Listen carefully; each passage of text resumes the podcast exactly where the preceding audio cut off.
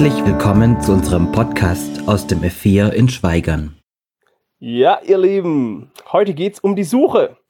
Um die Suche nach dem Stall. Ich weiß nicht, wie es euch geht, aber ich habe die Weihnachtsgeschichte inzwischen wirklich schon oft gehört.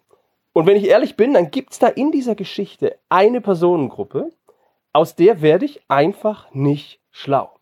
Ihr Kinder, habt ihr eine Idee, wen ich damit vielleicht meinen könnte? Ne? Diese Geschichte, Weihnachten, Maria und Josef, welche Personen gibt es da, wo ihr denkt, irgendwie passen die nicht so richtig zu den anderen? Was denkt ihr? Ja? Ja, richtig, danke. Da vorne ruft einer. Die drei Weisen aus dem Morgenland. Das sind schon komische Typen, oder? Schon klar, ich meine, ne, wir alle haben uns inzwischen daran gewöhnt, dass die irgendwie zu dieser Geschichte mit dazugehören. Aber versucht doch bitte mal euch vorzustellen, wie unendlich seltsam das damals gewesen sein muss. Maria und Josef hören ein Klopfen an der Tür. Josef steht verwundert auf, um nachzugucken, ne, wer, wer mag das wohl sein, wer kommt jetzt? Und dann stehen da vor ihm diese drei seltsame Gestalten. Sehen schon komisch aus, oder? Kommen offensichtlich von ziemlich weit daher, tragen edle Kleider und dann bringen sie dem kleinen Baby übertrieben teure Geschenke mit. Wisst ihr welche? Ja? Weihrauch, Gold, Myrrhe. Dankeschön.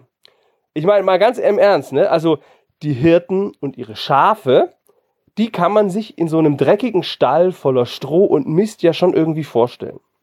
Aber kann es überhaupt irgendjemanden geben, der noch weniger an diesen Ort passt als solche reiche Schnösel? Ich finde diese Weisen aus dem Morgenland, die sind sowas von faszinierend, weil im Grunde wissen wir ja fast gar nichts über die. Die Bibel nennt sie wörtlich Magier oder auch Sterndeuter. Das war damals sowas wie die Mischung aus einem Philosophen, einem Wissenschaftler und einem Astronomen. Also jemandem, der die Sterne beobachtet und der sich gut auskennt, wenn es um diese ganzen Veränderungen da oben am Himmel geht. Und damit wissen wir im Grunde folgende drei Dinge. Erstens, diese Sterndeuter waren saumäßig gebildete Leute. Ne? Die waren gut in der Schule. Das waren die Stephen Hawkings ihrer Zeit, die schlauesten der Schlauen. Zweitens wissen wir, die waren extrem reich. Gold, Weihrauch, Myrrhe, das sind Geschenke würdig für Könige. Die hatten richtig Kohle. Und drittens können wir davon ausgehen, dass diese Leute vermutlich politisch in ihrem Land, wo sie herkamen, sehr einflussreich waren. Manche vermuten in ihnen tatsächlich hohe Staatsbeamte oder eben Könige. Und damit wissen wir noch eine letzte Sache. Und zwar wissen wir, diese Männer waren weise. Jetzt weiß ich nicht, ob euch das klar ist, was das heißt. Weise. Wenn jemand in der Bibel als weise bezeichnet wird, dann bedeutet das, eine Person sieht das Eigentliche. Also das, worum es wirklich geht. Jemand hat tief in seinem Herzen begriffen, was wirklich wichtig ist, und er ist bereit, alles daran zu setzen, sich auch dementsprechend zu verhalten. Zu Deutsch, wenn jemand weise ist, dann tut er das Richtige, das, was dran ist. Und jetzt schaut doch mal auf die Geschichte. Genau das zeichnet diese Weisen aus dem Morgenland aus. Die meisten Forscher vermuten, dass diese Leute irgendwo so aus der Gegend des heutigen Iran gekommen sind. Und der Iran ist relativ weit weg, ja. Das bedeutet, die mussten bis nach Bethlehem fast 2000 Kilometer reisen. Und zwar durch die sengend heiße Wüste. Ah, dieser ganze Sand und das sind doch edle Leute. Warum um alles in der Welt tun die das? Warum machen die sich diese anstrengende Mühe? Antwort: Ihr wisst's, ne? Weil sie am Himmel einen super auffälligen Stern sehen. Vielleicht sah er so aus. Ein Stern so hell, wie sie noch keinen davor gesehen haben. Heutige Astronomen haben das alles mal nachgerechnet und man geht einigermaßen fest davon aus, dass dieses helle Licht, der Stern von Bethlehem, wie man auch sagt, durch die von der Erde aus gesehen enge Überlappung von zwei Planeten entstanden ist, nämlich Jupiter und Saturn. Zwei Planeten und die werden von der Sonne angestrahlt und von der Erde aus sieht man dann, wie die sich immer näher kommen, so zwei Lichter und irgendwann sind sie so dicht beieinander, da sieht das aus wie ein super hell leuchtender Megastern. Ist ultra selten, dass die so nah beieinander sind, wie das damals der Fall war. Und wie gesagt, die Weisen aus dem Morgenland, die kennen sich ja aus, ne? Also gerade wenn es um solche Dinge geht, Jupiter, das ist der Planet göttlicher Könige. Saturn stand damals für das Volk Israel. Und dann bewegt sich dieses eindrucksvolle Himmelsspektakel auch noch im Sternbild der Fische. Ein Sinnbild für das Land Judäa. Bisschen komplex, ne? Aber für die Sterndeuter muss das eine eindeutige Botschaft gewesen sein. Für sie war klar, es gibt also in Judäa einen neugeborenen König oder sogar Gottkönig der Juden. Und dieser König ist so wichtig oder eben göttlich, dass selbst die Sterne am Himmel nicht anders können, als dass sie seine Geburt ankündigen. Und so machen sie sich auf den Weg. Sie gehen los. Es reicht ihnen nicht, nur aus der Ferne davon zu hören, ja, da ist halt ein neuer König. Ne? Es reicht ihnen nicht, irgendwelche Vermutungen anzustellen, was das für ein Gottkönig sein könnte. Nein, sondern sie wollen es wissen. Und so reisen sie monatelang durch Hitze und Sand, bis sie nach Jerusalem kommen. Und sie fragen überall herum, ja, wo ist er? Wo ist dieser neugeborene König der Juden? Denn wir haben gesehen, wie sein Stern aufgegangen ist. Und nun sind wir gekommen, um ihn anzubeten. Steht in der Bibel, Matthäus 2, Vers 2. Und seht ihr daran, an diesem Verhalten, so wie diese Männer sich verhalten, daran kann man erkennen, dass sie weise sind. Denn weise Menschen suchen die Wahrheit.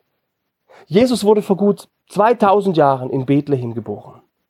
Bethlehem liegt etwa sieben Kilometer von Jerusalem entfernt, von dieser Megacity. Sieben Kilometer. Das ist gerade mal so viel wie die Strecke von hier, von Schweigern, vom F4, ich sag mal nach Gemmingen. Ne, da kannst du rüberlaufen, da kannst du mit dem Fahrrad fahren, das ist nicht weit. Und Jerusalem, das war damals das geistliche Zentrum der Welt. Alle großen Religionsführer hatten einen Wohnsitz in Jerusalem. Und doch hat keiner von ihnen, keiner von all diesen wichtigen Leuten Jesus gesucht. Sie alle sind doch so nah dran, oder? Und dann verpassen sie das, was wirklich zählt. König Herodes zum Beispiel. Oder die hohen Priester, die Schriftgelehrten. Und natürlich auch all die anderen Bewohner von Jerusalem, die Kaufleute und wie sie alle heißen. Ne? Sie alle verpassen diesen gewaltigsten aller Augenblicke. Dieser Moment, wo Gott selbst Mensch wird. Leute, das ist die Wahrheit. Das ist der Grund, warum wir Weihnachten feiern, weil wir wissen, der allmächtige Gott hat aus lauter Liebe und aus seiner Sehnsucht heraus zu uns Menschen in seiner Herrlichkeit, da wo alles schön war, nicht ausgehalten. Und weil wir Menschen, all die vielen Diener und Boten, die er über viele Jahre hinweg zu uns geschickt hat, weil wir die abgelehnt haben, deshalb ist der einzige Weg, dass er selbst kommt. Er verlässt seinen Thronsaal die unvorstellbare Herrlichkeit im Himmel. Und er tauscht seinen goldenen Palast gegen einen dreckigen Stall. Er tauscht Glanz und Licht und Anbetung der Engel gegen Dunkelheit und Babysein. Und er tauscht seinen herrlichen Thron als König aller Könige gegen eine Futterkrippe für Tiere. Ja, das muss man sich mal geben. Gott selbst wird Mensch. Und warum das Ganze? damit er dich am Kreuz erretten kann. Ich glaube, das ist vielen Leuten gar nicht bewusst, aber Weihnachten ohne Ostern, ohne Karfreitag macht überhaupt keinen Sinn. Gott kommt, damit er als Mensch für uns sterben kann. Das ist der Grund, warum wir Weihnachten feiern. Das ist das, woran wir uns heute erinnern. Das ist das größte Wunder, das jemals geschehen ist. Und doch die allermeisten Menschen auf dieser Welt verpassen das. Und deshalb frag dich ruhig selbst, gehörst du zu denen, die weise sind. Die, die sich ehrlich auf die Suche begeben. Oder bist du vielleicht so nah dran, so ein bisschen fromm, kennst dich ein bisschen aus, kennst viele Geschichten, weißt so grob, worum es im Christ christlichen Glauben geht, ne? und doch verschließt du deine Augen vor dem, was wirklich zählt und traust dich nicht, eine finale Entscheidung zu treffen. Es gibt einen Vers in der Bibel, der bedeutet mir richtig viel. Ich finde ihn so klasse. Und zwar steht er in Jeremia 29, Vers 13 und 14. Da verspricht dieser Gott, wenn ihr Menschen mich von ganzem Herzen sucht, so will ich mich von euch finden lassen. Ich lese das nochmal. Wenn ihr mich von ganzem Herzen sucht, so will ich mich von euch finden lassen. Gott will gefunden werden. Und jeder, der ihn ehrlich sucht, von dem lässt er sich finden. Ey, überall auf der Welt ja, gibt es Menschen, die diesen Bibelvers irgendwann mal wörtlich genommen haben. Und die sich gedacht haben, was habe ich schon zu verlieren? Ja? Also wenn es Gott gar nicht gibt, dann habe ich am Ende meiner Suche bloß ein paar Tage oder ein paar Wochen, vielleicht Monate meines Lebens mit der Suche nach ihm verschwendet. Habe ich noch genug Jahre übrig. Aber stellt euch mal vor, Gott existiert. Und das, was er in der Bibel über sich selbst sagt, das stimmt. Leute, dann will ich beim besten Willen nicht zu denen gehören, die ihn verpassen. Ich weiß nicht, wie du heute hier bist. Ob dich jemand nur mitgeschleppt hat, ob du das alles schon kennst, ob du vielleicht vor einer wichtigen Entscheidung diesbezüglich stehst. Suchst du Jesus? Schon so mancher Skeptiker hat sich ehrlich auf die Suche begeben und am Ende wurde er dafür belohnt. Denn jeder, der Gott ehrlich sucht, von dem lässt er sich finden. Das ist ein Versprechen und an das will ich mich festhalten. Ich will euch heute auch am Heiligen Abend Mut dazu machen, genau das zu tun. Jesus zu suchen, denn ich glaube, genau das müssen wir machen. Gott, wenn es ihn so gibt, ist das mit Abstand wertvollste und wichtigste, was es in unserem gesamten Leben zu finden gibt. Und genau wie die Weisen aus dem Morgenland sollten wir zu denen gehören, die bereit sind, was zurückzulassen und ernsthaft nach dieser Wahrheit zu suchen. Amen. Ich bete noch. Großer heiliger Gott, du, du bist wirklich auf diese Welt gekommen. Was wir an Weihnachten feiern, das ist die Wahrheit. Und es geht nicht um die Geschenke und Baum und Familienfest und sonstige schöne Sachen, sondern es geht um dich.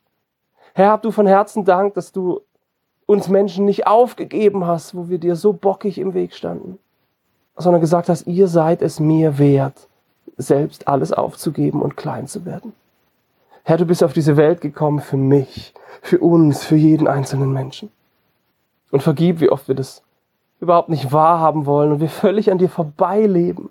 Dabei bist du so nah, bist du uns so nah. Herr, ich möchte dich bitten, dass jeder von uns heute Abend ein Gefühl dafür kriegt, worum es geht. Und wer dich noch nicht kennt, sagt, ich will es wissen. Nicht nur ahnen, nicht nur spekulieren, ich will es wissen. Ich mache mich auf die Suche nach dir. Schlag vielleicht mal die Bibel auf. Schau mal nach, was da wirklich steht. Sprech ein Gebet. Gott, wenn es dich wirklich gibt, dann zeig dich mir. Herr, schenk, dass dieses Jahr Weihnachten ein Weihnachten ist, wo dieses Licht, von dem wir gesungen haben, diese Freude, die du in die Welt bringst, wo das Realität wird, weil es in unsere Herzen fällt. Lass du dein Licht von Weihnachten in uns aufgehen. Herr, schenk, dass wir dich finden dürfen. Danke, dass du dich finden lässt. Amen.